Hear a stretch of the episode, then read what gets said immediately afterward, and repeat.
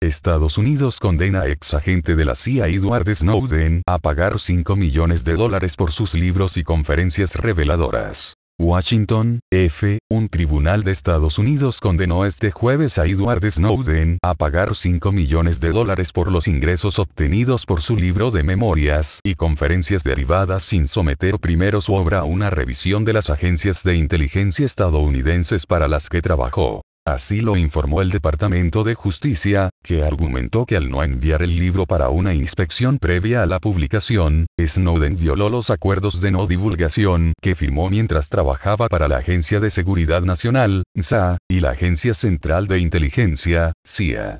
Esos pactos obligaban a Snowden a permitir que esas agencias examinaran cualquier información que pretendiera publicar y que se basara en datos confidenciales obtenidos como resultado de su relación con la NSA y la CIA. Edward Snowden violó sus obligaciones legales con Estados Unidos y, por lo tanto, sus ganancias financieras y legales deben ser entregadas al gobierno, señaló el fiscal general adjunto de Estados Unidos, Jeffrey. Rosen, en un comunicado al anunciar el dictamen. De este modo, el fallo emitido por el Tribunal para el Distrito Este de Virginia impone un fideicomiso para las ganancias actuales y futuras del libro de las memorias de Snowden y 56 discursos ya realizados. La justicia estadounidense también explicó al tribunal que Snowden ha residido en Rusia desde 2013 después de que se le concediera asilo allí por cargos federales derivados de su filtración de información clasificada que revela los programas de vigilancia de Estados Unidos.